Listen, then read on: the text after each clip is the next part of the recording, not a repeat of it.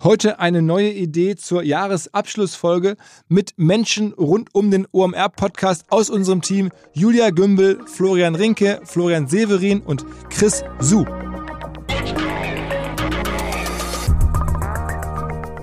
Du meinst wahrscheinlich schön, wie wir da auf dem Ballermann zusammengefahren sind, Partyhut auf. Naja, also Mallorca, ja. Sind wir, ich glaube, noch mit Umsteigen nach Mallorca geflogen und haben da dann die Til Schweiger Aufnahme gemacht und sind dann irgendwie da zu seiner Finca gefahren und standen Direkt da neben der Finca von äh, Jan Ulrich. Genau, ist mir auch sehr präsent. 38, 39 Grad, es war monsterheiß und wir standen da vor dem Grundstück und wussten nicht so genau, wo wir klingeln sollen und so. Es war es ist eine meiner wahrscheinlich Anekdoten in dem Podcast, die ich neben dem Besuch bei Dieter Bohlen äh, mit am klarsten im Kopf habe.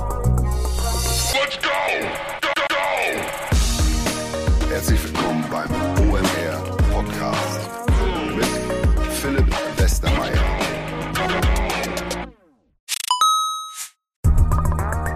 Ihr werdet euch wahrscheinlich fragen, warum unser Partner SalesViewer hier so oft im Podcast wirbt. Aber das ist relativ einfach zu erklären, denn wenn wir hier mittels Podcast Reichweite für SalesViewer erzeugen, dann besuchen natürlich auch hunderte von Menschen die Website von SalesViewer und SalesViewer kann dann mit dem eigenen Tool die Website-Besucher oder deren Firmen vor allen Dingen mit Klarnamen entschlüsseln. Also Podcast-Werbung führt zwangsläufig zu immer mehr Website-Besuchern und Website-Besucher lassen sich in Firmen Klarnamen von SalesViewer entschlüsseln und zu neuen B2B-Kunden machen. Und natürlich auch wir bei OMR sind sehr zufrieden mit SalesViewer nicht nur als Kunde, sondern auch als Partner. Wir setzen deren Tool ebenfalls ein zur eigenen B2B-Lead-Generierung und entschlüsseln damit die Website-Besucher von OMR, OMR Reviews oder anderen Tochterfirmen. Man sieht einfach, wer eure Webseiten besucht hat und wofür sich potenzielle Kunden interessiert haben. Neben uns, also OMR, sitzen aber auch noch deutlich größere Firmen wie Stepstone, Avato Systems, Sport5, Talon One oder die Vodafone-Tochter Grand Centrix bereits auf SalesViewer und generieren damit täglich neue B2B-Leads. SalesViewer ist bekanntlich auf unserem hauseigenen Software-Bewertungsportal OMR Reviews das bestbewertete Tool in gleich drei Kategorien und kann jederzeit kostenlos getestet werden. Wer also sehen möchte, wer auf der eigenen Website drauf war und diese Person dann am besten zu Kunden verwandeln möchte, der kann das alles kostenlos ausprobieren. salesviewer.com slash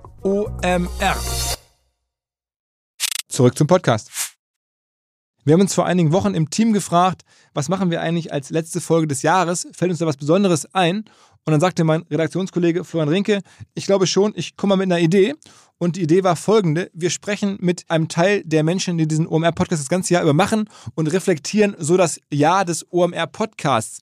Die Idee war, dass halt verschiedene Menschen, die für diesen Podcast arbeiten, auch zu Wort kommen, ihre Geschichten erzählen, dass man sie kennenlernt, dass sie ein bisschen so interner oder Behind-the-Scenes-Infos teilen, dass ich selbst befragt werde und die Fragen vorab wirklich nicht kannte, dass wir vor allen Dingen klären, wo das neue Podcast-Cover herkommt. Und dabei rausgekommen ist das.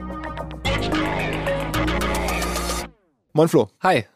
ja, ähm, genau, wir haben uns tatsächlich gedacht, wir machen das mal dieses Jahr andersrum und äh, nicht du stellst die Fragen, sondern wir stellen dir die Fragen und äh, ist natürlich für ein sehr kritisches Interview eine optimale Konstellation, dass ich dein Angestellter bin, aber wir geben trotzdem unser Bestes. Wichtigster Angestellter. Fast. Einer von ganz vielen wichtigen. Und haben gedacht, genau, wir gehen mal mit dir so ein bisschen durch das Jahr und mal einfach so zu gucken, wie war das für dich? Äh, was für Anekdoten gibt es vielleicht, die noch nicht im Podcast gelaufen sind? Vielleicht starten wir mal mit der Frage, wie war das Podcast-Jahr für dich? Also ich bin insofern ganz zufrieden, weil ich vor allen Dingen auf die Reichweitentwicklung gucke und wir haben, glaube ich, jetzt so 15.000 bis 20.000 Hörer in dem Jahr dazu gewonnen. Das ist irgendwie für uns schon eine schöne Entwicklung. Es ist ungefähr so auch wie in den letzten Jahren davor, auf kleinerem Niveau halt. Ähm, und das wird dann jedes Jahr größer. Ähm, das ist also gutes Feedback. Ähm, aber wir sind noch lange nicht da, wo ich glaube, wo man sein müsste mit einem Wirtschaftspodcast insgesamt. Ich finde immer noch irgendwie total enttäuscht eigentlich, dass ähm, Wirtschaftsinhalte in Deutschland, in einem Land von 80 Millionen plus vielleicht noch irgendwie Österreich, Schweiz, wo ja auch irgendwie zugehört wird, ähm, 100 Millionen Menschen, dann nur zum Teil ähm, ein paar hunderttausend ähm, Wirtschaftsformate hören, wo da doch, doch, die relevantesten Wirtschaftsfiguren zum Teil drin sind. Ähm, und das ist ja auch bei uns mittlerweile so. Also ja, es ist super. Wir haben jetzt, glaube ich, dieses Jahr 20 Folgen gehabt, die deutlich über 100.000 hinausgegangen sind, schon in dem laufenden Jahr jetzt. 25 sogar. Äh, 25 sogar. Ähm, also das ist echt cool. Aber äh, ja, ich gucke mir dann Kriminalpodcasts an und Crime-Podcasts und denke, ey, das, wie kann das sein? Das sind, wir sind kleiner als irgendwie mindestens drei oder vier Crime-Podcasts. Und ähm, dabei machen wir echte Themen und äh, versuchen Echte echte, Welt zu echte, äh, echte Wirtschaftskrimis vielleicht nicht, aber versuchen echte Welt zu erklären. Und ähm, ja, insofern bleibt noch was zu tun. Gibt es denn irgendwo auf der Welt, also guckst du die US-Markt an oder sowas und siehst da irgendwelche Podcasts, wo du denkst, okay, da können wir uns jetzt für 2024 noch was abschauen? Naja, auf jeden Fall sehe ich halt, wie sich Podcast auch in diesem Jahr bei uns sehr stark zu einem Videoformat entwickelt hat. Und ich gucke natürlich jetzt nach USA und sehe, dass da irgendwie einen Joe Rogan, einen Alex Friedman, auch große Interview-Podcasts, die auch ein bisschen thematisch anders sind als der hier, klar, aber dass die alle auch in den Bereich Video gehen. Und ich glaube, ähm, das müssen wir auch machen, haben wir auch schon gemacht. Wir haben ja auch schon jetzt mittlerweile einige äh, Podcast-Videos bei YouTube in unserem eigenen Kanal, haben, glaube ich, Anfang des Jahres den Kanal nochmal neu gegründet, ähm, wo dann deutlich über 100.000 Views drauf sind. Klar, bei Raf Kamora, aber auch bei echt vielen anderen mittlerweile. Also nochmal zusätzlich zum Podcast ist da richtig was. Ähm, und das ist, glaube ich, die Aufgabe, das in Zukunft ähm, weiter auszubauen. Da kann man sich in den USA echt viel abgucken. Wahnsinn, wie die das machen, wie man spricht noch von Podcast, aber wenn man ehrlich ist, was die da machen, ist eigentlich 360 Grad äh, Content, ähm, Interview-Content. Und ja, da glaube ich, sind wir auch noch nicht fertig. Okay, ja. Lass uns vielleicht mal durch dieses Jahr so ein bisschen durchgehen und wir haben uns gedacht, äh, es wäre irgendwie ganz witzig, mit dir vielleicht so ein kleines Quiz zu machen, um mal zu gucken, wie gut du den Podcast selber äh, kennst und wie oft du ihn danach nochmal hörst und dir die Folge nochmal durch den Kopf gehen lässt. Also, äh, wir haben jetzt einen Quiz gemacht mit so ein paar Fragen und bei den Fragen geht es um alle Folgen, die dieses Jahr ausgestrahlt wurden. Also nicht die, die wir zusätzlich vielleicht noch aufgenommen haben, sondern alle, die, die gesendet wurden. Und ähm, erste Frage, welcher Vorname war denn in diesem Jahr häufiger im Podcast? Christian oder Michael? wow. Wow. Ähm, pff, boah. bei 104 Folgen äh, kann ich da eigentlich nur raten, die kriege ich jetzt nicht alle zusammengebaut, irgendwie auf Christians und Michaels geprüft. Äh, wahrscheinlich Christian, wenn ich mir überlege, dass sehr viele DAX-Chefs äh, Christian heißen, das ist sehr bekannte Statistik. Ähm, mehr DAX-Chefs, die Christian heißen als Frauen, habe ich ja irgendwo gelesen. Dann wird wahrscheinlich auch hier die Christians dominieren, oder? Ist richtig, tatsächlich. Es waren äh, viermal war ein Christian im Podcast zu Gast. Christian Bertermann, Christian Dahlmann, Christian Harisch und Christian Vollmann.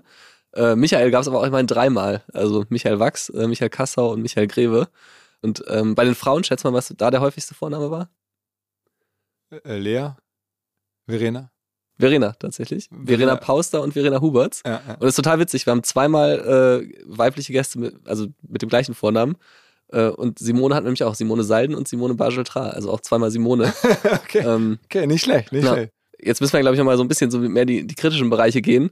Ähm, hattest du in diesem Jahr mehr Aufnahmen mit weiblichen Gästen oder Boah. mehr Aufnahmen mit zwei Gästen unter Boah. den veröffentlichten Folgen? Ähm, ich weiß. Also wir haben, äh, egal wie die Antwort ist, wir hatten auf jeden Fall natürlich wie jedes Jahr äh, zu wenig ähm, Frauen im Podcast und es ist ähm, eine Thematik, an der wir schon auch lange arbeiten, die nicht einfach ist zu lösen und es hilft jetzt auch nicht äh, zu sagen, dass es natürlich auch verschiedenste Gründerinnen gibt und es hätte jetzt auch mehr als irgendwie die gegeben, die wir drin haben, aber äh, die sollen ja auch sozusagen dann am Ende 100.000 Menschen fesseln ähm, und ja, da müssen wir natürlich auch ein bisschen gucken, wo passt das vielleicht. Ähm, aber trotzdem, das ähm, ist nie oder ist bislang nicht, nicht, nicht auf Augenhöhe, nicht paritätisch und wird auch wahrscheinlich in 24 noch nicht so sein. Aber ähm, also ich kann nur allen sagen, äh, die da sich das auch regelmäßig fragen, wir haben das im Blick, wir arbeiten dran, wir versuchen da wirklich auch alles. Und ich bin auch ehrlicherweise häufig besonders enttäuscht, wenn es dann halt ähm, Anfragen gibt, wo dann jemand sagt, nee, möchte ich nicht machen. Und dann bricht uns da jemand wieder weg, ja. Na. Äh, die Antwort ist übrigens, wir hatten Gott sei Dank mehr, mehr weibliche Gäste, zumindest das. Also wir hatten 20 äh, weibliche Gäste im Podcast, aber nur 13 Doppelfolgen. Also Ähm, wenn man solche mit 20%. einberechnet, bei denen jetzt auch ich oder Kaspar beispielsweise, Kaspar Schlenk von Finance Forward mit als Interviewpartner dabei waren. Michael Trautmann war dabei. Genau, Michael Trautmann noch. Und ähm, eine Schätzfrage zum Thema Zeit. Welcher Audioproducer musste denn am längsten auf dich warten? oh, das ist hart. Also, ähm, es gibt ja mittlerweile, muss man erklären, äh, drei, vier, fünf verschiedene Audioproducer, die ab, abwechselnd irgendwie das machen. Äh, Chris ist sicherlich der am, am meisten Folgen produziert, hätte ich jetzt getippt. Und wahrscheinlich auch dann derjenige, der am meisten warten muss. Und wahrscheinlich, ich weiß es schon selber, also ich bin da ganz äh, reumütig, ich würde tippen, wahrscheinlich, ihr werdet es ausgerechnet haben, wahrscheinlich hat er so in seinem Leben jetzt, oder in diesem Jahr, zehn Stunden Wartezeit in Summe vielleicht. Könnte das hinkommen? Wir fragen ihn einfach mal. Hi Ich, Chris. ich gehe hier mal rein als, Gewinner des Preises der längsten Wartezeit. ja, oh Mann, ey. Ah, ich setze mich mal Scheiße. zu euch. ist nämlich immer so ein Running Gag. Ich bin jetzt ja remote bei OMR, aber jedes Mal, wenn ich im Büro bin und so einen Audioproducer irgendwie alleine auf dem Flur rumstehen sehe, dann weiß ich immer, okay, es wird gerade für einen OMR-Podcast aufgenommen. Chris, Ja, Projekt, äh, Projektmanager Flo Severin, Florian Severin, hat jetzt auch zum Geburtstag ein schönes T-Shirt dazu bekommen. Ich weiß, ich auf hab's schon dem drauf steht, ich warte auf Weste. also ähm, ja, es ist, es ist vermiemt, das weiß man mittlerweile. Zehn Stunden übrigens absolut vollkommen daneben. Also Das eine grandiose Untertreibung. Ich weiß nicht, ob ich äh, wirklich die echte Zahl, die ich mir jetzt mal in meinem Kopf überschlagen habe, äh, ausplaudern soll. Äh, sag, ja, gerne. Sag, wie viel ist es? Ja, ich, ich sag's mal und vielleicht hört ihr zu Hause nur einen Piepston. ähm, aber äh, ich, meine Schätzung wäre zwölf Arbeitstage. Oh, wirklich? Ja. Zwölf Arbeitstage. Das heißt, Arbeitstag gilt hier als sieben Stunden. Also acht Stunden. Als acht Stunden, das wären Acht Stunden 96 Arbeitszeit. Stunden. Also ich hätte mich Faktor 10 verschätzt. Das müssen wir piepsen. Die achtstündigen Arbeitstage. ähm, okay, ja, also man muss es erklären. Ich meine, ich habe ja nebenher noch hier sozusagen die, also oder worauf wartest du ja nicht auf die ähm, Aufnahme, weil da würde ja ein Gast mitwarten und du wartest ja dann tendenziell darauf, dass wir vor allen Dingen die Rolls und die, Genau, die Intros und die, sozusagen das, die Verpackung ähm, einsprechen können. Und ähm, da gibt es dann so Standardtermine bei uns im Kalender. Aber dadurch, dass ich jetzt hier das restliche Unternehmen ja auch noch mich ein bisschen drum kümmere und hier und da ein Thema habe, ist natürlich dann klar, okay, diese aktuellen Themen muss ich irgendwie lösen. Und ähm, es ist dann ähm, mir teilweise echt nicht so gut gelungen, das irgendwie zu kommunizieren, frühzeitig zu kommunizieren, viele Sachen passieren so. Also ich, Also äh, ich meine, es ist auch teilweise spektakulär. Man sitzt dann da irgendwie da und, und, und sitzt mit dir, nimmt was auf und was dann alles an bekannten Namen plötzlich auf deinem Handybildschirm erscheint und du sagst, ja sorry, ich muss jetzt leider raus, ich muss hier mit XY reden. Ich weiß auch nicht, ob ich da jetzt irgendeinen Namen liegen sollte, was war aber denn deine Lieblingsgeschichte? Dann erzähl mal deine Lieblingsgeschichte. ähm, boah, Lieblingsgeschichte. Das ist natürlich schwierig, aber ähm, Jack Dorsey. Dass man plötzlich aus einer Aufnahme rausgeht mit den Worten, ja, sorry, ich muss da rangehen, Jack Dorsey ruft an. Das ist schon. war nicht, es war doch nicht mal Jack Dorsey, es waren, die Kollegen von, von Block, ne? Ähm, und das war, das war nicht er selber, also das wäre jetzt ein bisschen verrückt, äh, das weißt du ja auch. Aber es waren halt die Kollegen von Block und es ging darum, ein paar Sachen zu besprechen rund um eine mögliche Partnerschaft mit Block. Ja, kann man erzählen? Das ist ja die Firma von Jack Dorsey. Ähm, und ich habe wahrscheinlich zu dir einfach nur gesagt, um irgendeine gute Ausrede zu haben, Jack Du Dorsey. wolltest einfach cool wirken. Nein, Sag's ich doch wollte, einfach. Ich wollte eine Ausrede haben, die echt ist und die irgendwie dich zumindest einigermaßen tröstet. Ähm, aber ja, also. Aber du weißt ja, du hättest mich am meisten beeindruckt mit Uwe Boll. Stimmt, das stimmt. Also das ist auch Chris, äh, ich weiß es auch, All-Time-Favorite-Folge. Wann war die? Welche? Vor schon ein paar Jahren. Ne? Oh, das ist, glaube ich, 2018, 2019. Würden wir übrigens gerne, würde ich gerne als Classic nochmal rausbringen. Problem ist nur wirklich schlechte Qualität. Ähm, also kann man sich heute kaum noch anhören. Aber das ist ja auch, das kann man ja vielleicht auch mal nochmal erzählen. Die Classic-Folgen sind ja auch eine neue Erfindung aus diesem Jahr, Aus diesem Jahr? glaube ich. Und? Letztes Jahr schon gemacht. Letztes Jahr angefangen, aber dieses Jahr so richtig regelmäßig. Wobei wir haben halt im Sommer auch eine größere Pause gehabt ne, mit den Klassikfolgen, ne? Ja. Also da war dann einfach irgendwie. Also dennoch ist es irgendwie eine, eigentlich ein Instrument, um halt Leuten, ähm, die ne- erst seit neuerem den OMR Podcast entdeckt haben, zu zeigen, dass es sich lohnt, runter zu scrollen. Äh, und dass wir da teilweise vor drei, vier Jahren schon echt coole Sachen aufgenommen haben. Oder und dafür haben wir die eigentlich erfunden. Und ich meine, du wünschst dir bei Uwe Boll nochmal neu aufzulegen. und Uwe Boll ist ja auch ein sehr eigenwilliger Typ, aber ich fand es auch eine super Aufnahme. Das musst du am Anfang der Corona-Zeit gewesen sein, oder? Ja, das war relativ früh in der Corona-Zeit. Es ging auch viel um Corona ähm, und da war jetzt vielleicht auch nicht jede Aussage von, von Herrn Boll super unkritisch. Ähm, also da müsste man auch vielleicht nochmal drüber hören. Aber ich meine, die Folge ist online, jeder kann sich sie anhören. Aber was du bist- großer Fan. Aber Ich- was ich ich- noch ich- zu den Classic-Folgen noch einmal sagen wollte, ist, weil das vielleicht auch nochmal so ein Blick hinter die Kulissen ist, die wir jetzt bisher, was wir glaube ich noch nie so wirklich erwähnt haben. Diese Classic-Folgen, wenn die rauskommen, da gehen wir auch nochmal mit unserer neuen Erfahrung drüber. Das heißt, die klingen auch besser als die damaligen Folgen. Wir haben da die sozusagen nochmal neu abgemischt, neu gemastert. Und da kann man dann auch so ein bisschen merken, dass wir doch auch Fortschritte über die Jahre gemacht haben in der Erfahrung, wie man dann sowas gut klingen lässt. Was für mich tatsächlich auch wirklich erstaunlich war, ich meine, ich habe jahrelang Tageszeitungsjournalismus gemacht und bin so gewohnt, irgendwie man produziert was, was am nächsten Tag nicht mehr aktuell ist, dass die Classic-Folgen teilweise besser gehört wurden nach der Neuauflage als die Originalfolge damals. Ne? Also, Was natürlich daran liegt, dass Ähm, die Abonnenten des ja, Podcasts absolut. Aber ne? jetzt Dieter Bohlen, Till Schweiger, das sind Top-Folgen dieses Jahr gewesen. Ne? Ja. Oder jetzt Till Schweiger vor allen Als, Dingen. als Classic Als aufgelegt. genau. Classic-Folge. Ähm, Fand ich Aber- auch faszinierend. Ich höre bei Chris äh, natürlich, natürlich die, äh, den Frust über das Warten raus, aber ich glaube noch den noch größeren Frust darüber, dass wir die Uwe Boll-Folge in Remote gemacht haben, machen mussten damals wegen, das wollte ich noch sagen, wegen Corona und nicht live. Ich glaube, du wärst auch gerne zu ihm hingefahren. Ne? Ich wäre ich wär sofort nach Mainz gedüst. Ich hätte alles gepackt, was ich gehabt hätte.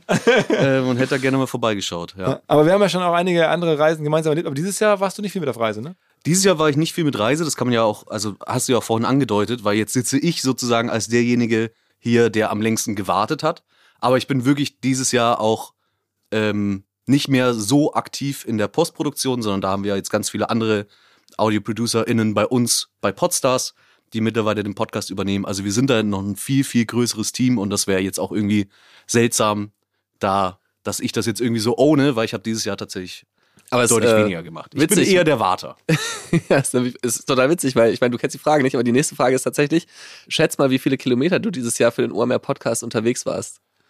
Also, ähm, es werden wahrscheinlich 20.000 oder sowas so sein. Ja, 21.000 tatsächlich. Krass. Wobei ich nicht genau wusste, wie lange die Kutschfahrt war. Die Kutschfahrt, stimmt. Mit Michael Trautmann gemeinsam zu Markus Dohle nach Just. Also wahrscheinlich die Folge nicht all-time, dazu kommen wir nochmal gleich, Chris, ähm, mit der spektakulärsten Anreise, irgendwie mit dem Auto nach Norddeich, dann mit dem äh, Flieger, weiß ich noch, irgendwie nach, von Norddeich nach Just, irgendwie 5 Euro oder, oder so 10 Euro, die, den, der, der Flug, 5 Minuten Flug, also ist da so ein, so ein Mini-Flughafen, der dich darüber blickt nach Just. Und dann ist da an dem Flughafen stehen dann so Pferdefuhrwerke und dann sind wir mit dem Pferdefuhrwerk dann da äh, zu dem Haus äh, von, von Markus Dohle gefahren. Aber äh, Chris, ich, was ich nie vergessen werde, ist unsere erste große, Oh ja. äh, äh, die war aber schon in 2017 oder sowas. Nee, äh, das war 2019, glaube ich. Du weißt, Du ich meine, meinst, ne? du meinst wahrscheinlich schön, wie wir da auf dem Ballermann ge- zusammengefahren sind, Partyhut auf. Naja, also Mallorca, ja. Da sind wir, ich glaube, Ja. mit Umsteigen nach Mallorca geflogen und haben da dann die Til Schweiger-Aufnahme gemacht und sind dann irgendwie da zu seiner Finca gefahren und standen Direkt da. neben der Finca von äh, Jan Ulrich. Genau, Ist mir also auch sehr präsent. noch. 38, 39 Grad, es war monsterheiß und wir standen da vor dem Grundstück und wussten nicht so genau, wo wir klingeln sollen und so. Es war es eine meiner wahrscheinlich Anekdoten in dem Podcast, die ich neben dem Besuch bei Dieter Bohlen äh, mit einem klarsten im Kopf habe, ich denke, okay, krass, was man so alles, Robert Geist, die Reise, aber da warst du nicht mit dabei, ne? Da war ich nicht mit dabei. Das war letztes Jahr auch schon. Ne? Naja, jedenfalls, ähm, was wir, wir vielleicht auch noch vielleicht sagen können, weil du gerade meinst, großes Team, fällt mir gerade ein, wir haben jetzt ja ein, du bist nicht dabei, weil du, du in Wuppertal bist, ne? aber wir hatten ja ein, haben jetzt ein Weihnachtsessen äh, mit dem ganzen Podcast-Team und da hat irgendwie Florian Silberin, äh, der Projektleiter, hat alle ähm, eingeladen, die damit irgendwie zu tun haben. Also alle Audioproducer und alle im weitesten Sinne, äh, die damit arbeiten, sind, glaube ich, irgendwie 18 Gäste oder so. Also totaler Wahnsinn. Ähm, aber es gibt ja auch krasse Karrieren. Ich meine, was wir bei Chris auch noch unterschlagen haben, du hast ja gerade dich als Warter bezeichnet, als jemand, der jetzt nicht mehr so viel in der Post-Production aktiv ist. Du bist ja mittlerweile auch vor allen Dingen von mir fortgelaufen und bist jetzt sozusagen die, der Co-Host äh, bei Knossi, also eins auf die Ohren, äh, den Ja. Podcast, den wir mit Knossi machen, das ist ja mittlerweile auch eigentlich dein Format, wo du ja auch vor dem Mikro aktiv bist, ne? Ja, dann mache ich den Job, den Florinke jetzt gerade macht und stellt Quizfragen. Ja. Also theoretisch kann da jeder reinhören. Auch das ist öffentlich zugänglich. Eins Genau. auf die Ohren auf der Podcast-Plattform eurer Wahl. genau. Ich nehme ich nehm jeden Klick gerne mit. Ich habe nur gesehen, kürzlich kamst du irgendwie mit gefärbten Haaren an und ich war ganz überrascht und du hast gesagt, das liegt an dem Podcast. Ja, ich habe mich nicht grau gewartet, sondern das war tatsächlich ein Einsatz, dass ich mir die Haare grau färbe für, für eins auf die Ohren. Das ist volles Commitment. Das kriegst nicht nur du jetzt, sondern das bekommt auch der nette Herr Knosalla, der dieses Jahr auch nicht zu Gast war. Sonst auch immer gern gesehener Gast, hatten wir schon zweimal. Stimmt, war schon zweimal Gast, Letztes ja? Jahr auch unter den Top 10 Folgen. Ja, Müssen Also- wir im nächsten Jahr vielleicht mal wieder eine machen. Ja. Und übrigens, also wer auch immer, finde ich, ein wichtiger Gast ist, also Paul Rübke gibt es ja auch einmal, einmal im Jahr. Ich habe ihm kürzlich eine WhatsApp geschrieben, hat noch nicht geantwortet. Da muss ich mal irgendwie nachfassen. Zu den äh, Top 10 Folgen kommen wir gleich. Wir machen jetzt noch ein bisschen in unserem Quiz weiter. Vielen Genau, Dank so- schon mal, Chris. dann Lass gehe ich schon mal lass weg. Genau. Nee, weiß, ich, ich, ich ja- würde dann jetzt wieder tatsächlich meinen Job machen. Ich muss ja auch hier dafür kon- äh, kontrollieren, dass hier alles auch aufgenommen wird. Okay. Dass man meine Stimme zum Beispiel auch hört. Da bin ich mir nämlich jetzt unsicher, weil wir machen das ja immer ohne Kopfhörer. Das heißt, ich habe keinen Kontrollmechanismus hier, ob ich hoffentlich Paranoia auch drauf bin, Genau. ja, die Paranoia kickt. Ähm, ich sag vielen Dank, dass ich dabei sein Danke durfte. dir, danke Sehr dir, gerne, Chris. danke. Und, und bitte Danke entschuldige fürs mal. Warten. Genau, danke fürs Warten. Alter Schwede. Das, das müssen wir auch im nächsten Jahr optimieren. Ich weiß, das ist brutal, aber wir müssen irgendwie optimieren. Es, Und vielleicht noch eine kleine Quizfrage zum Rausgehen von mir. Äh, wir können es vielleicht auch rausschneiden. Aber was glaubst du, ist denn, wie, wie viel hat das Podcast-Studio ge gekostet, in dem du nicht mehr aufnehmen möchtest? Oh ja, oh ja. Das hat wahrscheinlich, ich habe die Zahlen sogar irgendwann mal gehört, 80.000, 90.000 Euro gekostet. Wir haben nämlich zwei neue Studios hier gebaut bei uns. Und eins davon ähm, ist verflucht aus meiner Sicht. Also ich bin wirklich kein esoterischer Typ oder keiner, der irgendwie, aber wir hatten da, ich glaube, drei Andrea Aufnahmen. Petkovic. Andrea Petkovic Aufnahme war total schwierig. Die Aufnahme remote mit dem David Allemann war in dem Studio. Die hat, war die, wirklich eine graue, ich habe mich so geschämt. Der David Allemann war, dachte auch, mit wem hat er das denn hier zu tun? Ähm, und noch eine dritte Folge, meine ich, war da, wo wir das Studio ganz neu hatten. Und ich dachte, ey, jedes Mal, wenn wir da reingehen, ähm, klappt's nicht. Ähm, und ich bin auch frustriert, weil ihr habt in dieses Studio kein Fenster zum, zur Aufnahmekabine eingebaut. Und das hat ja auch noch für riesen internen Ärger gesorgt. Da habe ich stunk gemacht. Das gebe ich auch zu, dass man irgendwie aus dem Studio heraus nicht reingucken kann in die Produzentenkabine. Ähm, aber okay, also deswegen sind wir jetzt im anderen neuen Studio, das hat auch viel Geld gekostet und da fühle ich mich wohl. Konnte ich doch noch im letzten Moment den Puls noch mal ein bisschen nach oben treiben. Das ist doch schön. ja, genau. Und, äh, danke dir, Chris, danke dir. Ja, ja, gar kein Problem. So, Entschuldigung, Flo, dass ich Alles dich gut, jetzt habe warten gut. lassen. Äh, ich ich ziehe mich nun zurück. Viel Spaß. Vielen Dank. Chris Danke, Chris. Kann das schon vor mir. Absolut, ja, ja, hat das absolut. sofort, ja, die Mega. Routine. Ja. Jetzt äh, sind wir mit, den, mit dem Quiz-Teil durch und äh, haben gedacht, so wir gucken auch noch mal oder wir stellen auch noch mal so ein bisschen vor, welche Folgen in diesem Jahr besonders gut gelaufen sind. So, wir, ne? Es geht um Zahlen im OMR-Podcast und das, äh, deswegen haben wir uns mal die Veröffentlichungszahlen oder die Abrufzahlen äh, angeguckt. Und ähm, äh, ja, auf Platz eins wenig überraschend, glaube ich, äh, wer würdest du sagen?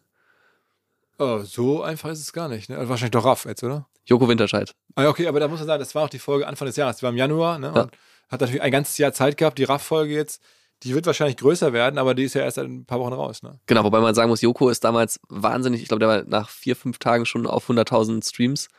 Ähm, unfassbar gut gelaufen. Aber grundsätzlich hast du recht, ne? Also man sieht schon in den äh, Top 10 äh, Zahlen, dass die Folgen, die natürlich besonders lange Zeit hatten, auch die Hörerzahlen Mhm. aufzubauen, äh, häufiger in den Top 10 vertreten sind. Ähm, auch das Beispiel, ähm, ja, Platz zwei ist auch schon im Mai gelaufen. Das war die Folge mit Mario Götze. Ähm, wie war das für dich? Also wie bist du zu Mario Götze als Podcast-Gast gekommen? Ach, wir haben uns angefangen vor Jahren schon mal bei LinkedIn irgendwie zu schreiben oder dann irgendwie per, per WhatsApp einmal so hin und her zu texten. Ähm, und ich, ich wusste, dass er, dass er zuhört.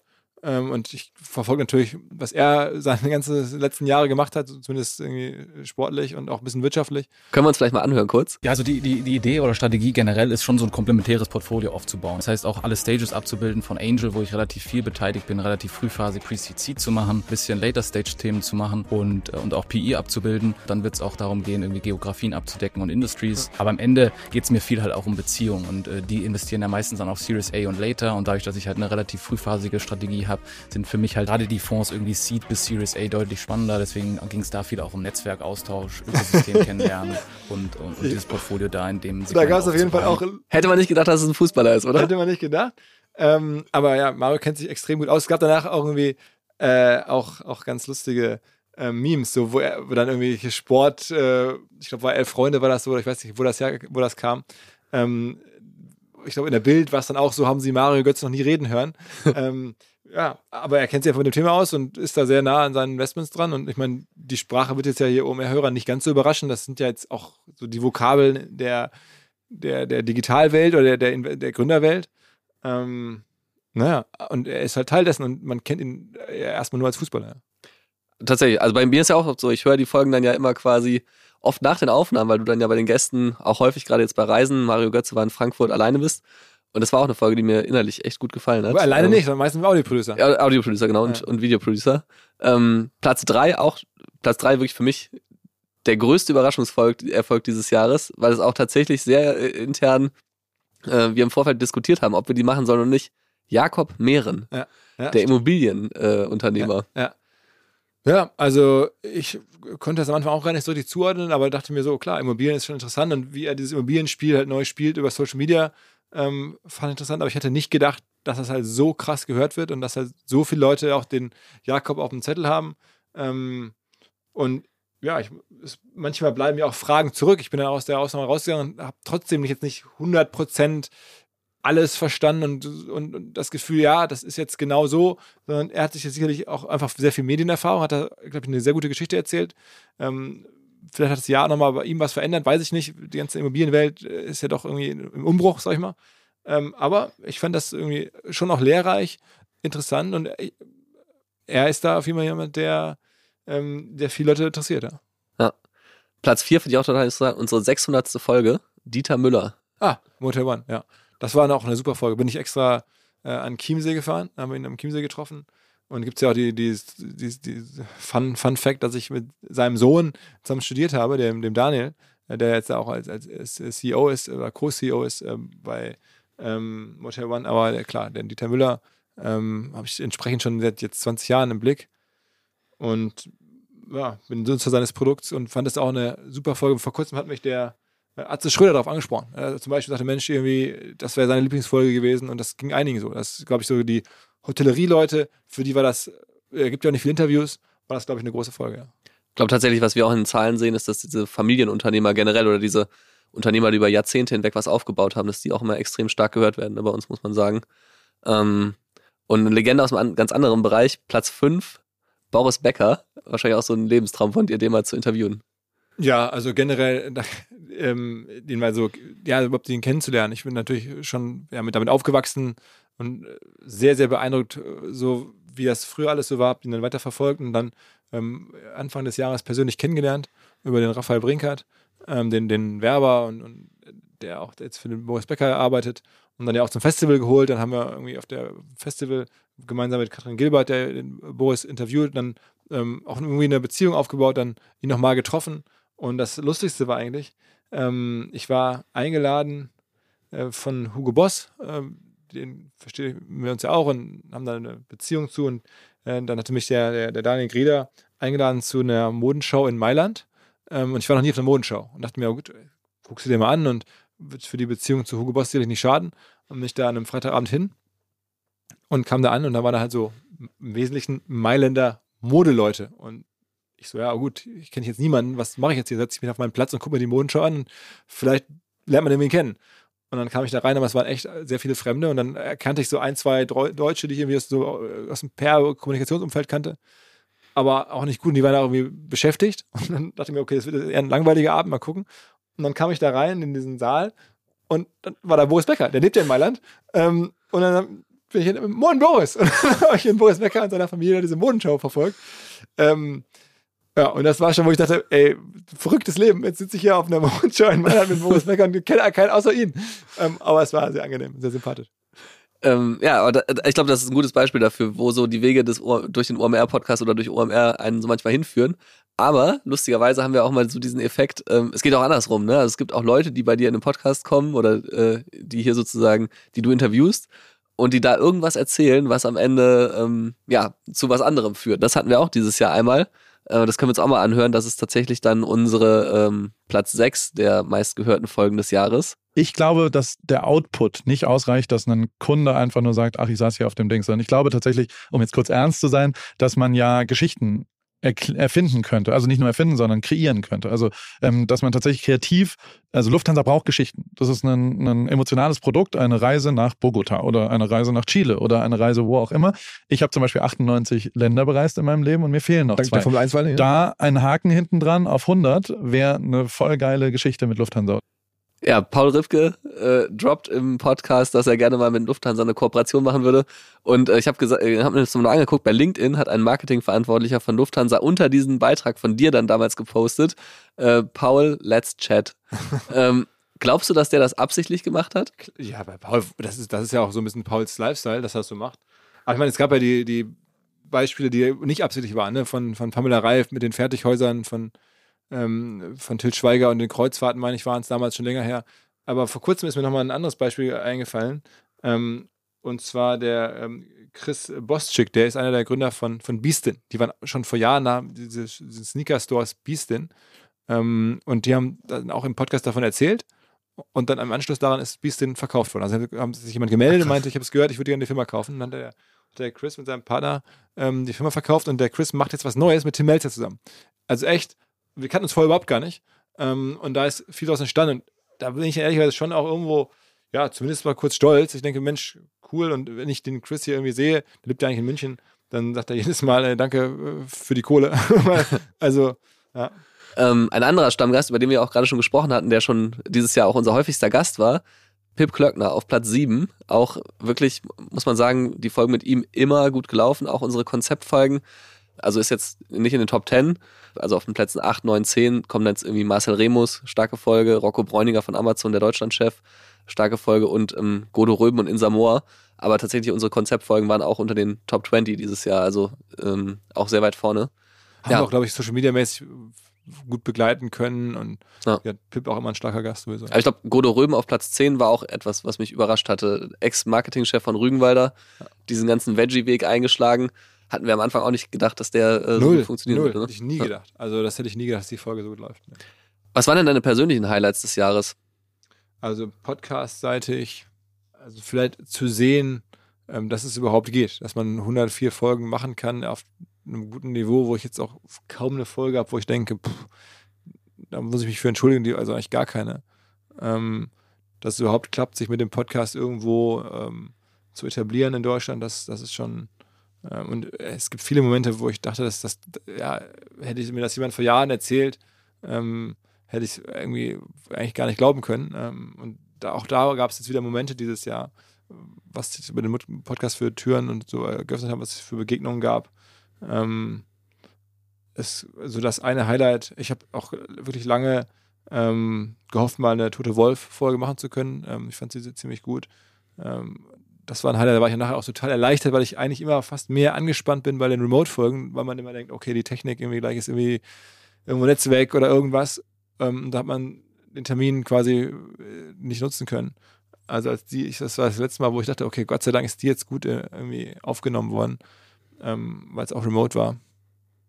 Ähm, ansonsten, ja, ich meine, so die, die äh, Reise da nach Just mit Michael, das war einfach sehr angenehm. Also generell habe ich jetzt ein bisschen so die Idee, wenn ich schon reisen äh, muss, so viel, und, aber dadurch, dass es ja auch mittlerweile sich lohnt, nehme ich ab und zu mal gerne Freunde mit. Ne? Also, dass man dann irgendwie nicht den Tag jetzt alleine äh, irgendwo hinfährt oder mit dem Audioproducer zu zweit, sondern dass man dann noch einen Kumpel mitnimmt. Bei Michael Trautmann war das halt so, da, ähm, der hat ja auch einen eigenen Podcast, On the Way to Newark, aber das, mittlerweile macht es mir auch Spaß und ich freue mich jetzt, ich habe jetzt irgendwie im kommenden Jahr auch wieder New York-Folgen geplant. Da gibt es ein paar deutschsprachige und auch englischsprachige coole Gesprächspartner.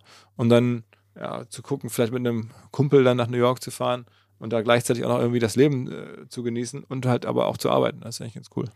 Ich hätte gedacht, dass du tatsächlich Andreas Tümmler sagst, weil das war für mich mein äh, absolut persönliches Highlight Ja? des Jahres. Ich war tatsächlich, ich war ja auch mit in Rüdenau bei ihm und habe mir diese äh, Whisky-Distillerie angeguckt. Und da habe ich auch nochmal einen äh, Ausschnitt mitgebracht, äh, der, glaube ich, ganz gut beschreibt, wie diese Aufnahme gelaufen ist. Ja, und wir hatten da, ich habe hier so ein Lagerfeuer und einen Whisky-Club und dann hatten wir so ein Tasting mit 20 äh, Whisky-Freunde Rüdenau-Fans und so und äh, wir haben uns dann echt komplett zugetrönt. Der David hat halt da Granaten an Whiskys präsentiert, 20, 30, 40 Jahre alte Whiskys. Und die meisten sind so nach dem 15., 20. Whisky komplett ausgestiegen. Zum Schluss war nur noch der David und ich und irgendwann bin ich in Unmacht gefallen und ich bin dann früh äh, so im Morgengrauen an meinem verglühten Lagerfeuer aufgewacht und keiner war mehr da und der David war auch weg. Und dann habe ich meinen Onkel gefragt, was, wo ist denn der David Heinz? Da sagt er, der ist so irgendwie um neun Uhr mit dem Auto losgefahren nach Frankfurt und weggeflogen. Sag ich, der hatte mindestens drei Promille, ja. Oder vier, ja, Gefühl. Ja, aber egal, der verträgt das halt, ne? Und zwei Wochen später, ich konnte mich an eigentlich nichts mehr erinnern, sondern nur, es war ein geiler Abend und die Whisky-Club-Leute waren alle geflasht und super, sowas haben sie noch nie erlebt, solche Whiskys, so ein Master-Distiller und und dann zwei Wochen später ruft mich meine äh, Assistentin an, die Doris, und sagte, du hast du was bestellt in Schottland? Da sag ich, wie, nee, was denn? Ja, keine Ahnung, da kommen hier kommen lauter Rechnungen rein. Sag ich, wa- was denn zum Beispiel? Ja, Anzahlung für zwei Kupferpotstills, äh, zweimal 480.000 Pfund. Dann sage ich, und was sonst noch? Sie so mit dem Taschenrechner, klack, klack, klack, klack, wir haben schon 2,5 Millionen Euro auf der Uhr. Und da sage ich ja, und wer hat den ganzen Mist bestellt? Da sagte ein David F. Heinz. Und da sage ich, welche Firma denn?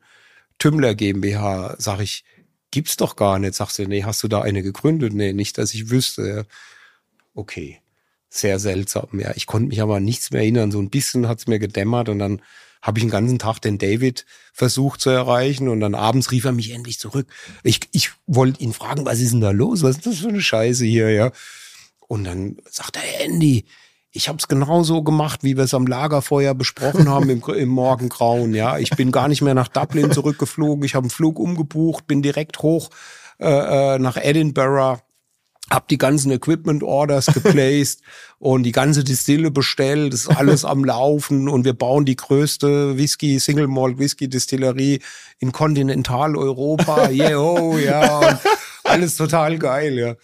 Und, und, und ich so, ja, was kostet mich der ganze Spaß? Ja, er hat keinen Businessplan gemacht bis jetzt, ja. Das So. müssten wir noch nachholen. Ja, das war also tatsächlich diese Geschichte, wie er da mit besoffenem Kopf irgendwie mit seinem Kollegen beschließt, eine Whiskybrennerei zu machen und da diese Rechnung reinflattern. Das fand ich großartig. Man muss ja auch sagen, er hat natürlich dann auch bei der Aufnahme äh, Live-Tasting quasi parallel mit, mit, mit dir gemacht. Ähm, und es war einfach so, so lustig, weil ich bin, bin mitgefahren und ich bin ja tatsächlich auch so privat jetzt, ich bin kein mega Whisky-Experte, aber trinke dann doch hin und wieder mal ganz gerne Whisky und ich wollte mir unbedingt so eine Flasche von ihm kaufen und hatte dann ja im Vorfeld mit ihm besprochen, dass ich äh, ihm eine Flasche abkaufen möchte aus diesem Shop und er sagte, nee, mach mal erstmal die Aufnahme und so und danach und keine Ahnung und dann Dann wollte der genau, der Wollte wollte dir dann richtig viel schenken. Dann wollte du genau, er ich wollte- bezahle das, ich bin Journalist, ich bezahle Genau, das. genau. Ich habe gesagt, ich muss es bezahlen und ich wollte eigentlich diese 50 Euro für diese Flasche einfach dann äh, bezahlen, aber die Kasse hatte schon zu und dann musste ich die in so eine, hab die gesagt, okay, dann tue ich sie in so eine Spendenbox und Ich dann sagt erinnere mich, ja. nein, du brauchst noch Gläser. dann musste ich aber 30 Euro für Gläser und, dann, und du brauchst noch einen anderen Whisky und am Ende hatte ich da irgendwie 150 Euro in diese Box gesteckt und Also das ist ehrlich Und, äh, sehr, journalistischer ähm, Tugenden, da nichts, sich nichts schenken zu lassen. Genau, genau. Und dann habe ich Ähm, dich zum Bahnhof gefahren und du hattest auch so eine Tasche und hast gesagt, ach komm, ey, ich lasse alles bei dir im Auto, weil ich muss jetzt nicht mit, mit in der Bahn schleppen. Und dann hatte ich den ganzen Kram doch noch dabei. Aber, aber man muss dazu sagen, also die Aufnahme war jetzt in sich spektakulär, weil halt ein Typ hingeht und 30 Millionen oder 20, was auch immer, äh, aus eigenem Geld immer eben in die Hand, Hand nimmt und da irgendwie auf dem Land bei Frankfurt da so eine Distillerie hinknallt. Das war schon irgendwie äh, also skurril. Aber der Andi Tümmler, das wissen wahrscheinlich viele gar nicht, der war in den Nullerjahren, in den frühen Zehnerjahren, würde ich so sagen, eine absolute Legende der deutschen Startup-Welt. Der hat alle, er war Investmentbanker mit seiner eigenen Firma und hat alle großen Digitalfirmen damals verkauft und dabei beraten und, diese, und daran auch dann selber Millionen verdient. Hat da diese Deals gemacht mit Daily Deal und Zanox und wie es alles hieß, war immer eher so der, der Banker dabei, ähm, der den Gründern geholfen hat, das zu verkaufen und dann da kriegt man immer Prozente ab. Äh, Und der ist damit schwer reich geworden und war, jeder kannte den. War, glaube ich, auf, auf dem Cover von Business Punk. Und dann ist er einmal verschwunden und man hat von dem jahrelang nichts gehört. Und dann hat mir wer erzählt, Mensch, den Andi Tümmler habe ich mal wieder getroffen. Ich so, ach krass, ja, was macht denn der eigentlich? Und dann äh, hieß es ja, der hat jetzt eine, äh, eine Whisky- Distillerie gegründet und ich so, wie jetzt also dachte ich so ein kleines Ding wie als Hobby irgendwo und dann stellt sich raus, nee, der meint es wirklich ernst und ähm, war immer schon ein Partytyp und hat es dann, also insofern Podcast kann man sich anhören, alleine aufgrund dieser zwei Lebenswelten und Lebenswege von dem Andi. Ja, absolut. Aber ich glaube, das ist auch so eine Folge, an der man ganz gut erklären kann, wie so ein Podcast überhaupt inzwischen aussieht. Ne? Wir haben am Anfang schon darüber gesprochen, ähm, dass inzwischen Video auch eine Komponente spielt. Und ich dachte, äh, das müssen jetzt auch nicht wir beide nur besprechen, sondern am besten ähm, unser äh, Kollege Flo Severin, der für die ganze Organisation auch äh, maßgeblich verantwortlich ist, ähm, dass wir den mal dazu holen, dass er mal so ein bisschen aus seiner Sicht erzählen kann, wie so eine, wie so eine Ohrmeer Podcast, äh, ja, Organisation überhaupt aussieht. Noch ein Mensch aus dem Sauerland, du bist ja nicht aus, du bist ja aus dem Rheinland, bin ist aus- aus Nordrhein-Westfalen auf jeden Fall. Ne, auch noch ein in Nordrhein-Westfalen. Ich bin in Ruhrgebiet, Rheinland. Hier kommt das Sauerland. Hallo Sauerland. Und noch ein Schalker, ne? Guten man sagen. Tag. Na, wie geht's euch? ja, Sauerland, Sauerland und Schalke. Ja, das, deswegen, deswegen hast du den Job. Ne? Das sind die Zahlen, für die wir dich eingestellt haben. Genau, absolut. Vorname musste gleich sein wie bei der Genau. Redaktion, damit es keine Mail, bei den Mails relativ einfach ist, sich das zu merken. Und äh, ähm, Flo, erzähl mal bitte so ein bisschen. Äh, ich meine, mir brauchst du eigentlich nicht erzählen, aber den Leuten, die zuhören, wie entsteht denn überhaupt so ein Podcast? Also was musst du alles organisieren, bis dann am Ende wirklich die Aufnahme stattfindet? Ja, also wir haben ja so ein bisschen die Vision oder ja, uns vorgenommen, dass wir immer spannende Gründer oder Personen aus der Wirtschaftswelt, aus der Politik, manchmal auch Influencer oder Sportler äh, im Podcast haben. Und dazu sammeln wir einfach immer im ganzen Team, in der Redaktion. Äh, manchmal schicken uns auch Kolleginnen und Kollegen äh, von OMR Gästevorschläge zu und die sammeln wir immer alle, besprechen die in unserem zweiwöchentlichen OMR Podcast Schuhfix. Und wenn wir uns darauf einigen können, dass wir den Gast oder die Gästin spannend finden, dann äh, fragen wir die auf jeden Fall an. Und in den meisten Fällen hoffen wir natürlich, dass es klappt oder in den meisten Fällen äh, ja, sagen unsere Gäste zum Glück mittlerweile zu. Ähm, ja, und wenn wir dann die Aufnahme haben, ähm, findet die entweder remote statt, also online, ähm, oft auch bei uns in unseren Studios. Wir haben mittlerweile fünf Podcast-Studios hier bei uns im Büro. Ähm, zwei komplett neu, hatte Philipp ja eben auch schon angesprochen.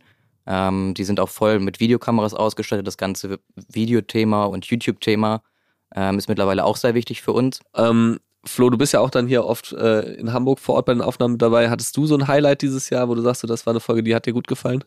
Ähm, also ich war vor meiner Zeit bei OMR schon sehr lange, ja, ähm, regelmäßiger Hörer vom OMR-Podcast.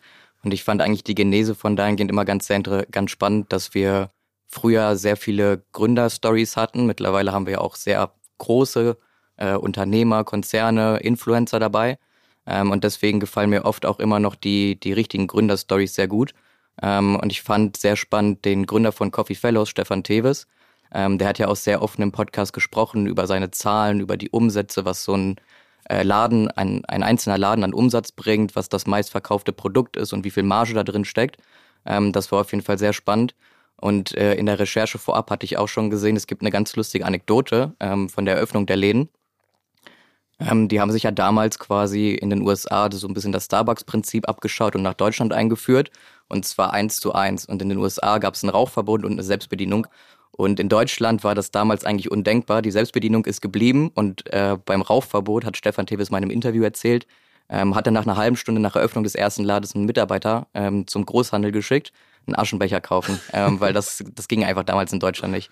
Und solche Geschichten, solche, solche Anekdoten finde ich eigentlich immer, immer sehr spannend haben wir auch sehr gutes Feedback bekommen von den Hörern, die ähm, bei Spotify gibt es ja die Möglichkeit, uns auch Feedback zu geben zu den Folgen, ähm, die wir uns auch sehr gerne äh, durchlesen. Nicht nur bei Spotify, aber da auch. Ne? Also ich meine, ich, ich kriege relativ viel bei Instagram. Genau, aber bei Spotify auf der, auf der Plattform ist ja die einzige Podcast-Plattform, wo man direkt Feedback hinterlassen kann zu der Folge. Bei Apple Podcast geht das leider noch nicht.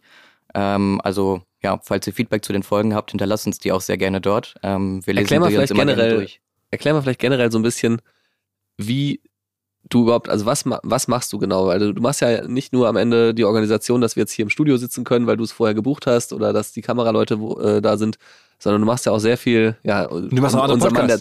Digitale Vorreiter, ohne Aktien wird schwer. Du bist ja Na, das, digitale VorreiterInnen mache ich nur als Backup, muss man dazu sagen. Da ist meine Kollegin Henrike ja zum Glück mit am Start. aber du bist ansonsten hier auch ein bisschen das Schweizer Taschenmesser. Ja, ohne Aktien wird schwer gehört noch dazu, um mehr Rabbit Hole ähm, mit Flo zusammen.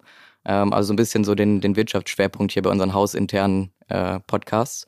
Wenn wir nächste Woche unseren Lunchtermin zum Jahresabschluss haben, sind 18 Kolleginnen dabei. Ähm, und da ist natürlich, äh, ja, gerade bei so einem großen Team, ähm, was am ganzen Podcast arbeitet, enorm wichtig, dass alle wissen, was zu tun ist, dass alle wissen, welche Folge als nächstes kommt. So ein bisschen als zentrale Schnittstelle, wenn man, äh, wenn, wenn Leute Fragen haben zu den Folgen, was wir genau machen. Das den so- 18 Leuten sind dann wahrscheinlich auch alleine vier oder fünf Audioproducer, ne? Genau, vier oder fünf die- Die Audioproducer. Wochenendschichten haben und sowas, ne? Genau, wir haben ja eine Sonntagsfolge, die wird von einem Kollegen geschnitten, eine Mittwochsfolge, die wird von einem anderen Kollegen geschnitten. Ähm, das ganze YouTube-Thema haben wir unsere Kollegin Julia, die ihr gleich noch hören werdet, die sich darum kümmert. Ähm, natürlich auch Grafik für die Cover, für Social Media Grafiken. Ähm, also da kommt schon sehr viel zusammen. Es ist leider nicht so, dass man auf den Knopf drückt äh, und der Podcast startet und der wird danach ungeschnitten veröffentlicht. Was man echt krass merkt, es ist halt so ein, so ein äh, Podcast, wie wir ihn betreiben, mit 104 Folgen und auch einer gewissen ja, äh, Reichweite vielleicht dahinter oder als, als, als Produkt am Ende, äh, ist, ist schon lange mehr als ein One-Man-Job. ne? Es gibt ja immer noch, ich weiß, ich habe es ja früher auch mehr oder weniger alleine gemacht oder mit ganz wenigen Ressourcen. Und es gibt auch tatsächlich so, äh, also habe ich das Gefühl, man merkt auch so ein bisschen, dass halt einfach jetzt sehr viele Leute daran arbeiten, weil manchmal Leute in den Podcast kommen, Jakob Mehren zum Beispiel, äh, ich weiß nicht mehr, ob du das äh, entdeckt hattest oder, äh, also du Flo oder, oder Noah ähm, Leidinger, der ja auch ohne Aktien mit schwer macht. Äh, aber der kam aus so einer Ecke, Rolf Zukowski beispielsweise war so äh, mein Wunsch-Podcast für, für dieses Jahr. Ähm, also ich glaube, das merkt man halt auch, dass da einfach Leute mit unterschiedlichen, ja, aus einer unterschiedlichen Lebensphase, unterschiedliche Blickwinkel, ähm, dass die halt äh, dabei sind. Flo, vielleicht nochmal so ein bisschen äh, jetzt mit Blick auch aufs neue Jahr, also auf 2024. Wie, also was organisierst du gerade? Wir machen ein Live-Event. Was hast du noch für Themen, äh, die irgendwie nicht nächstes Jahr wichtig werden? Genau, also gerade bin ich vor allem dabei, unseren, unser Live-Podcast-Event ähm, zu organisieren, was wir am 11.01. auf der Reeperbahn machen werden, im Schmidtchen-Theater. Clever eingebaut hier, kleine Zu- Werbung. Zusammen mit unserem äh, Stammgast Pip Klöckner, der dabei ist. Ähm, ist leider schon ausverkauft. Ähm, Mal Okay. schauen, mal schauen, wenn es äh, wenn's sehr erfolgreich wird und uns sehr gut gefällt und auch den Zuhörenden natürlich sehr gut gefällt, ob das vielleicht eine Serienauflage wird, die wir vielleicht machen können. War deine Idee eigentlich, ab und zu mal Ja, ein, wieder ein ja. kleines Live-Event zu Am machen. Ende, ich glaube, man sieht ja auch, dass viele Podcasts inzwischen Live-Formate auch geworden sind, ne? Also dass die wirklich auch es schaffen, irgendwie größere Bühnen zu füllen, dass man den OMR-Podcast am Ende als, als Live-Format auch noch irgendwie weiterentwickelt und dann auch vielleicht mal irgendwie in Regionen geht, wo wir halt nicht so oft waren, ne? Wenn man sich jetzt anguckt, wo haben wir die Aufnahmen gemacht? Ich habe ja gesagt, viel Hamburg, viel Berlin, paar Mal München, paar Mal Frankfurt, Ostwestfalen-Lippe zum Beispiel, könnten wir auch mal irgendwie Live-Podcast machen, ne? Oder irgendwo Sachsen, Thüringen, ähm, Saarland beispielsweise würde sich Kollege Roland Eisenbrand freuen. Der Ähm, Saarländer.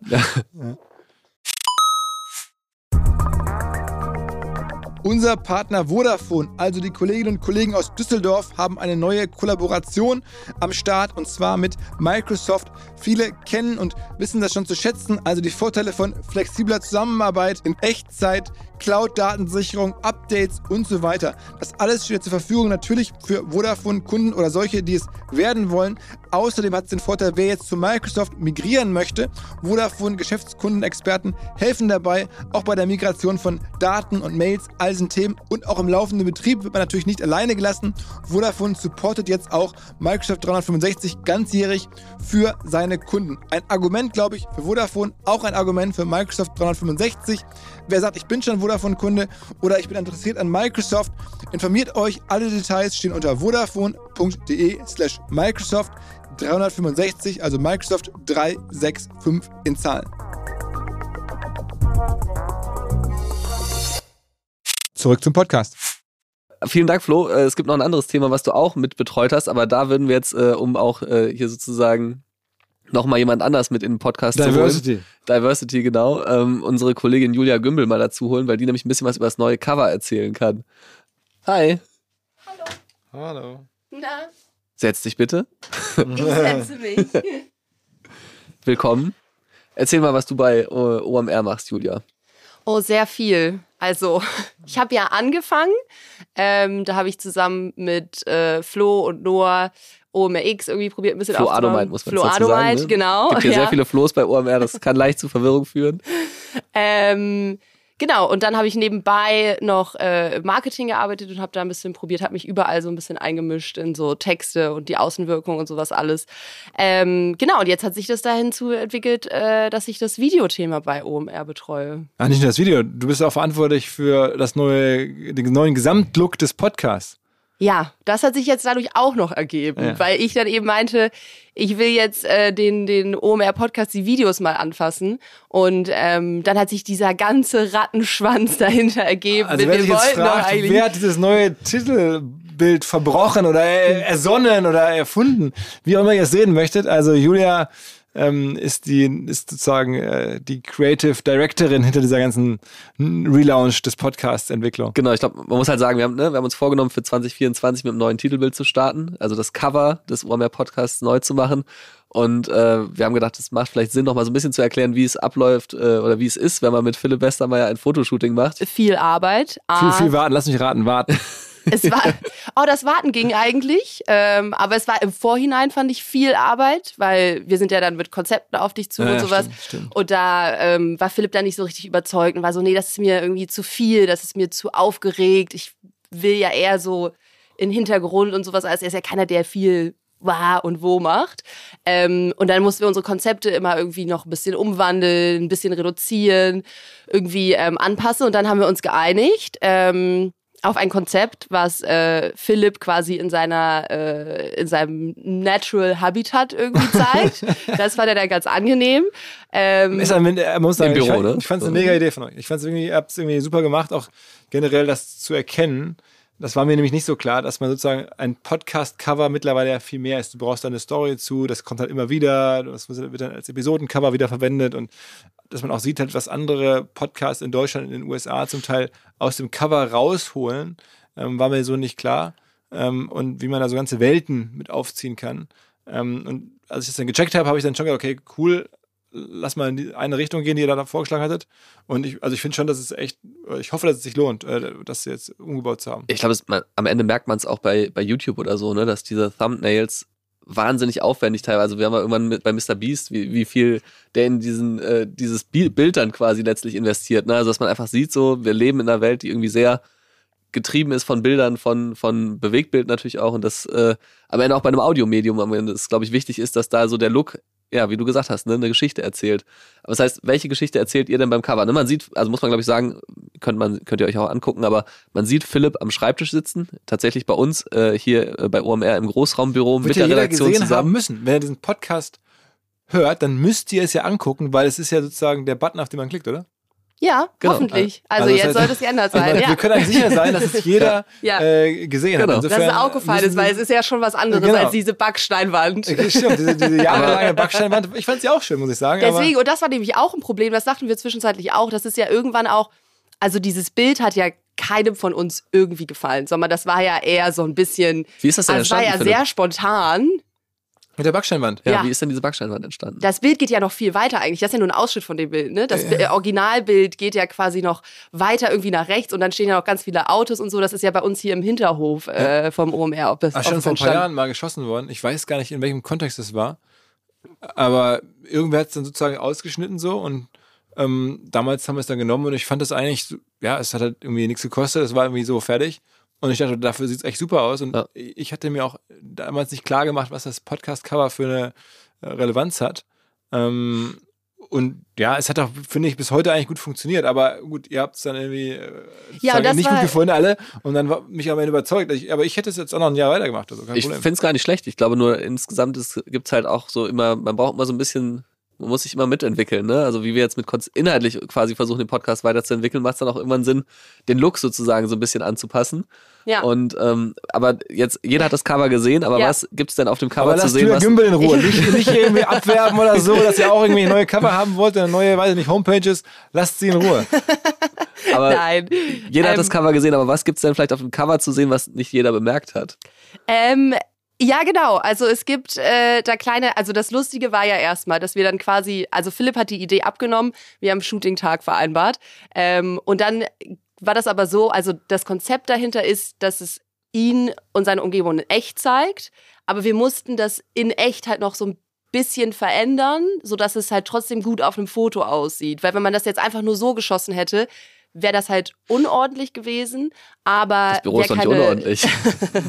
aber wäre halt keine schöne Unordnung gewesen. Und an unserem Shooting-Tag kommt dann halt Weste ins Büro und hat dann halt auch eben, glaube ich, erwartet, dass er da hinter seinem Schreibtisch sitzt und dann halt das Foto geschossen wird. Aber es sieht halt trotzdem alles irgendwie anders aus. Und ich glaube, das war dann trotzdem erstmal so ein Schockmoment für dich, dass du da reingekommen bist und dann warst du erstmal so, oh, okay.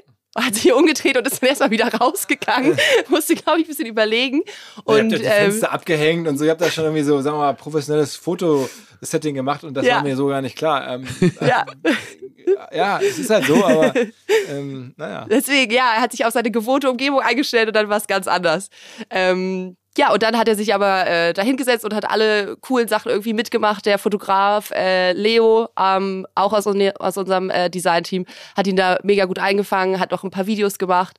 Und ähm, genau, die Geschichte dazu war einfach, dass wir quasi den, den Schreibtisch genommen haben, ihn versucht haben, so zu lassen, wie er ist, aber dann auch versucht haben, so kleine Gimmicks noch mit einzubauen. Ne? Also wenn man da mal genauer raufguckt, guckt man vielleicht so ein bisschen auf so, so kleine Sachen, auf diese Unordnung, die man da raufguckt. Und das sind aber alles echte Sachen, die alle Philipp gehören. Die Schuhe auf dem Schreibtisch gehören ihm. Wir waren im Lager, da ist so eine Lampe, die aus einem Bierglas gemacht wurde. Wurde mir geschenkt. Die ist da, ja, die wurde ihm geschenkt. Also es sind wirklich alles Sachen. Da war ähm, der Basketballkorb hing auch noch da an dem Monitor. Den Monitor benutzt er übrigens nicht, aber der sah einfach schön aus fürs Bild, um eine Umrandung zu schaffen.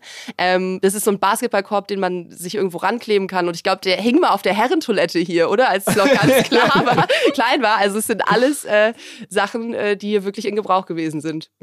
Okay, also das heißt, man kann so ein bisschen sich mal angucken, was Philipp im Laufe der Jahre so angesammelt hat äh, an äh, Accessoires, die wir jetzt dann tatsächlich, ja, wie sie im Museum so ein bisschen nochmal rausgekramt haben, um für so ein Cover dann nochmal sie zu äh, reaktivieren. Ähm, Eines Tages gibt es ja hoffentlich das OMR-Museum. Genau. ja hin. mein Kollege Simon Schumacher, ein anderer Simon, weiß schon Bescheid. Er, ich habe ihn ja fest im Auge als den Museumsguide. ähm, aber mal gucken, ein paar Jahre brauchen wir noch. ja, Julia, dann vielleicht nochmal zum Thema Video. Was wird nächstes Jahr beim Thema Video wichtig für den Podcast? Also wie wollen wir da weitermachen? Ja, viel. Also wir müssen ja ähm, das erstmal irgendwie alles glatt ziehen. Wir müssen einen glatten Prozess bekommen, dass wir die Videofolgen veröffentlichen können, wenn die normalen Podcast-Folgen. Spotify-Video wird jetzt ein großes Ding. Wir verändern auch echt zum Jahreswechsel alles an Thumbnail, Intro, Outro. Äh, das soll alles einen schönen, freshen, neuen Look bekommen. Schöne Shorts, Reels und sowas. Ähm, da müssen wir jetzt ordentlich Gas geben, damit wir noch mit dabei sind bei dem Rutsch von Video. Das finde ich auch tatsächlich echt krass, wenn man sich überlegt, wir sind jetzt, ich bin jetzt zwei Jahre bei OMR und ich weiß noch, als ich mit Philipp das erste Gespräch geführt habe, dann hat, hat er gesagt, mein Wunsch ist, ähm, dass wir jeden Sonntag einen Podcast-Artikel veröffentlichen, dass der auch wirklich sonntags kommt. so.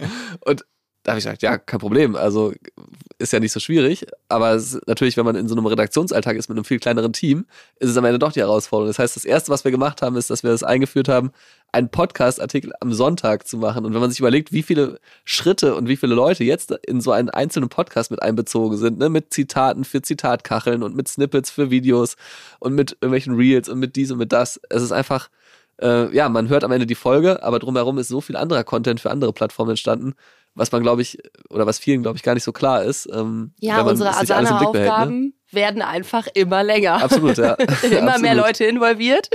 Ähm, ja, Perfekt, ja. Hast du denn auch eine Highlight-Folge dieses Jahr gehabt? Also, wo du sagst, so, die hast du gerne gehört? Also ich muss ganz ehrlich sagen, es ist jetzt, also es ist auch einfach biased, weil äh, ich das Video auch geschnitten habe und ähm, weil Raff das natürlich auch gut promotet hat und sowas. Aber ich fand die Folge einfach mega cool. Der hat einfach eine geil angenehme Stimme. Der hat ein bisschen aus dem Nähkästchen geglaubt, glaube Wahrscheinlich die geplaudert beste, die beste Podcast-Stimme, die ich je gehört habe. hat Das ist ja. wirklich, also krass. Man kann einfach nicht aufhören, das zu hören. Auch nach zwei Stunden wird's einfach, ich, also ich dachte wirklich, ich, es geht einfach nicht. Ja. War mega cool. Und das dann auch zu sehen, ähm, fand ich noch besser. Aber wie gesagt, ich bin da auch sehr biased, aber ja. Bist du, bist du Ralf Kamora-Fan? Ich war davor kein Raf Kamauer-Fan, Aber- nein, aber überhaupt danach? nicht. Aber jetzt auf einmal, ich sehe ja Raf, ich kenne dich. Ja, ich glaube, das ist am Ende auch eine, dieses, das ist schon faszinierend. Also auch Mario Götze zum Beispiel, ne? Du kennst Leute aus einer Rolle und plötzlich reden die über was ganz anderes in einer anderen Rolle und man denkt so, ach krass, interessant irgendwie, ne? Also man lernt die nochmal ganz anders kennen. Voll. Ähm, das fand ich find ich- übrigens bei Marcel Remus, fand ich das auch Ja. so. Den kannte ich auch davor überhaupt nicht. Und auf einmal sitzt der hier, lustiger Typ, kann mega gut reden, erzählt er auch aus dem Nähkästchen und sowas alles. Also die fand ich auch richtig cool und unterhaltsam, die Folge. Vielleicht zum Abschluss dann nochmal, Philipp, gibt es denn schon Aufnahmen ja, auf, äh, im nächsten Jahr, auf die du dich freust? Also Also ich freue mich auf jeden Fall, habe ich ja schon jetzt auf diese New York-Reise. Ähm, da ähm, haben wir, ein, zwei Sachen vor. Ich bin super neugierig. David Zwirner, ein deutscher Typ, der seit Jahren in den USA lebt, aber einer der wichtigsten, erfolgreichsten Galeristen der Welt ist, so Nummer zwei oder drei. Ähm, zum Beispiel, ähm, da habe ich Lust zu. Ähm, rund um die Euro gibt es sicherlich Aufnahmen auch dazu mit Protagonisten. Ich bin ja ein sehr, sehr großer Sportfan. Ähm, hatte ja schon mal die, die Super Bowl-Tour gemacht mit Sven damals. Ähm, wir werden aller Wahrscheinlichkeit nach da in, bei Olympia in Paris auch was machen dürfen, auch richtig aktiv mit dabei sein. Nicht als Sportler, aber irgendwie ähm, mit dem äh, Deutschen Olympischen Komitee zusammen, da im Deutschen Haus gibt es Pläne. Äh, genau, da, das, das äh, sind sie wahrscheinlich dann auch wieder Highlights. Noch ist es nicht ganz alles genau festgezogen, aber ähm, das dürfte kommen. Und ähm, ansonsten muss ich auch sagen, also selbst so eine Folge wie jetzt mit, äh, mit, mit Pip, so die Prognosefolge, äh, finde ich äh, einfach, weil, das, weil, ich, weil ich weiß, was kommt. ne? Ich, ich weiß nicht, welche Prognosen kommen, aber ich weiß, es wird eine gute Folge werden. Es ist irgendwie nicht so ähm, für mich jetzt komplett verrückt, dass man sich da wahnsinnig ähm, anstrengen muss, sondern es ist auch irgendwie angenehm. Freue ich mich drauf. Ähm, ja, aber es gibt, also ich bin auch neugierig, was es noch so an neuen Kollaborationsideen gibt. Demnächst gibt es halt eine Kollaboration mit der Zeit. Ähm, wir hatten eine mit Manager-Magazin, eine mit Spiegel, jetzt eine mit Atze und Leon. Auch so zu gucken, mit dem kann man noch so zusammenarbeiten und mit, mit ähm, DOSB, mit, mit dem DFB vielleicht, äh, rund um die Euro. Also mal schauen. Alles klar, also es bleibt spannend. Also das heißt, wir können schon mal festhalten, nächstes Jahr irgendwie mehr weibliche Gäste im Podcast, weniger Wartezeit äh, für Audioproducer Chris. Mehr Und- Video? mehr Video, genau. Und ähm, ja, vielleicht auch irgendwie dieses Format nochmal, wenn euch das äh, gefallen hat. Äh, wenn es euch nicht gefallen hat, dann nicht mehr. Und vor allen Dingen auch ein neues Rabbit Hole, ne? Und wann, kommt neues- das, wann kommt das neue Rabbit Hole? Ja, wenn es fertig ist, sage ich jetzt mal. Im Sommer, nein, wir, also wir haben geplant im Sommer äh, zu starten, aber äh, ja, es ist natürlich immer, wir sind Die- schon mitten in der Recherche. und Die Latte hängt natürlich hoch. Also wer, Absolut, wer, ja. wer jetzt noch mehr von Florian Rinke hören möchte, den ihr jetzt ja hier auch irgendwie viel gehört habt, ähm, er hat ja einen äh, Dauerbrenner, ein Evergreen geschaffen mit dem, mit dem Rabbit Hole ähm, über die Samba-Brüder. Ähm, kann man auch nochmal nachhören, wer es verpasst hat. Und im nächsten Sommer, habe ich jetzt gerade verstanden, ist Genau. dazu gesagt, gibt es Neues. bevor es jetzt noch merkwürdiger wird, wenn der Chef äh, seinen Mitarbeiter lobt oder der Mitarbeiter den Chef interviewt und andere Mitarbeiter Cringe. sagen, wie cool die Folgen doch. mit dem Chef sind, äh, beenden wir das jetzt mal hier. Äh, vielen Dank fürs Hören. Äh, gebt uns gerne mal Feedback, wie ihr es gefunden habt. Unterstützt noch die Adventsaktion, die ja noch ein bisschen läuft bis Jahresende. Und äh, ja, dann weiterhin viel Spaß mit dem OMR Podcast. Danke. Ciao, ciao. Was ich bei der Arbeit mit am liebsten mag, wie ich auch hier unsere Firma versuche voranzubringen, ist vor allen Dingen durch Gespräche mit Menschen am sprichwörtlichen Watercooler, also am Wasserspender. Und tatsächlich, es gibt jetzt einen bei uns im Büro, es gibt vor allen Dingen einen Partner dafür, die Firma Fresh at Work. Fresh at Work rüstet Firmen aus mit Kaffeemaschinen und Wassersystemen. Das ist generell ihr Konzept. Sie machen das insbesondere im B2B-Bereich und zwar ziemlich einzigartig. Ein einfaches rundum sorglos Paket, ehrlich, ohne versteckten Kosten und mit einer fairen Abrechnung. Im Preis inbegriffen bei Fresh at Work sind zum Beispiel alle Geräte, dann ein garantierter Service, je nach Verbrauchsmenge natürlich und natürlich Ersatzverschleißteile, sogar Kaffeebohnen, Kakaopulver, Installation, Lieferung. All das gibt's im Abo-Paket mit Fresh at Work ohne Vertragsbindung. Wer es ausprobieren möchte, es gibt jetzt auch für Hörerinnen und Hörer des Podcasts einen 10% Rabatt auf den monatlichen Tarif bis Anfang Mai gilt der. Alle Infos unter freshatwork.de slash omr fresh at work ist ein Wort und at, also die Buchstaben at fresh at work.de slash omr.